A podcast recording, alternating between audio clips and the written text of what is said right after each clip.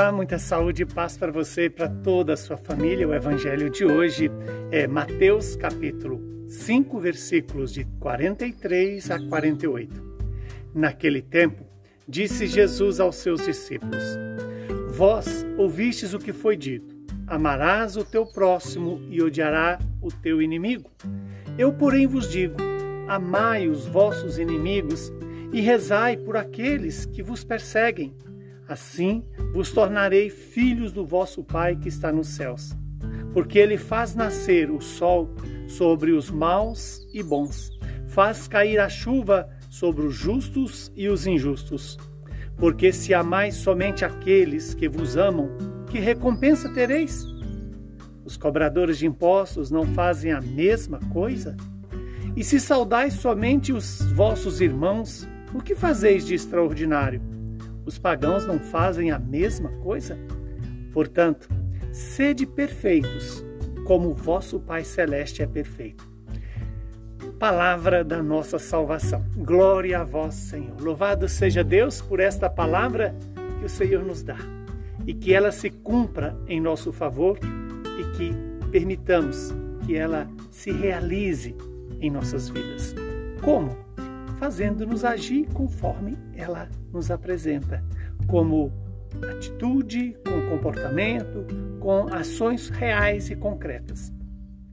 Quando Jesus se apresenta como aquele que nos chama a viver para além do legalismo, quando ele nos lembra que o, a lei dizia amar o próximo e odiar o inimigo, ele nos convida a amar também o inimigo mas há uma confusão enorme sobre quem é o nosso inimigo. Muitas vezes nós pensamos que o inimigo é só aquele que nos faz o mal, ou quer nos fazer o mal, ou pensa diferente. Não. O inimigo é todo aquele que exige que eu dê a vida por ele. E aí pode ser o pai, a mãe, o irmão, a irmã, a esposa, o esposo. São todas as pessoas que exigem que eu dê a minha vida por ele. Amar o inimigo é muito mais do que amar do que aquele que me faz o mal, é aquele que me exige o bem. Exige mais do que por uma cobrança, mas por uma necessidade de ser amado. Que eu e você hoje possamos tomar essa decisão de ser perfeito como o Pai Celeste é perfeito. Ou isso está se referindo ao, àquilo que diz o livro do Levítico, lá no capítulo 19, no versículo 2 sede santo, porque o vosso Pai, vosso Deus é santo. E essa perfeição não é a perfeição que eu quero, é a perfeição que Deus tem para me dar. Veja que essa palavra, ela não é uma lei, ela é uma força vital que realiza em mim o que ela se propõe. Me fazer semelhante a Deus, restaurar em mim. E todos nós somos pessoas necessitadas de restauração Somos todos trincados, encurvados pela preguiça, pelo orgulho, pela vaidade, pela soberba, pela luxúria e por todos os pecados capitais e as suas consequências. Que hoje nós possamos tomar essa decisão. Senhor, me dê a perfeição do Senhor. Me faça perfeito como o Senhor é perfeito.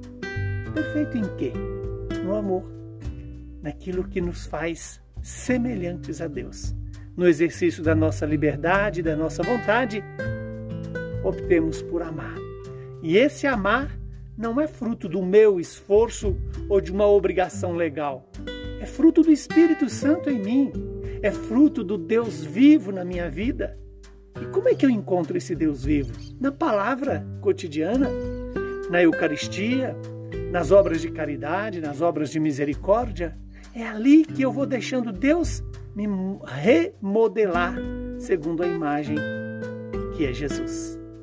Que o Deus Todo-Poderoso nos abençoe e nos dê a perseverança para viver nesse tempo da quaresma uma opção por deixar Deus nos santificar pela força do seu Espírito. Abençoe-nos o Deus vivo e santo, Ele que é Pai, Filho e Espírito Santo. Saúde e paz para você e para toda a sua família.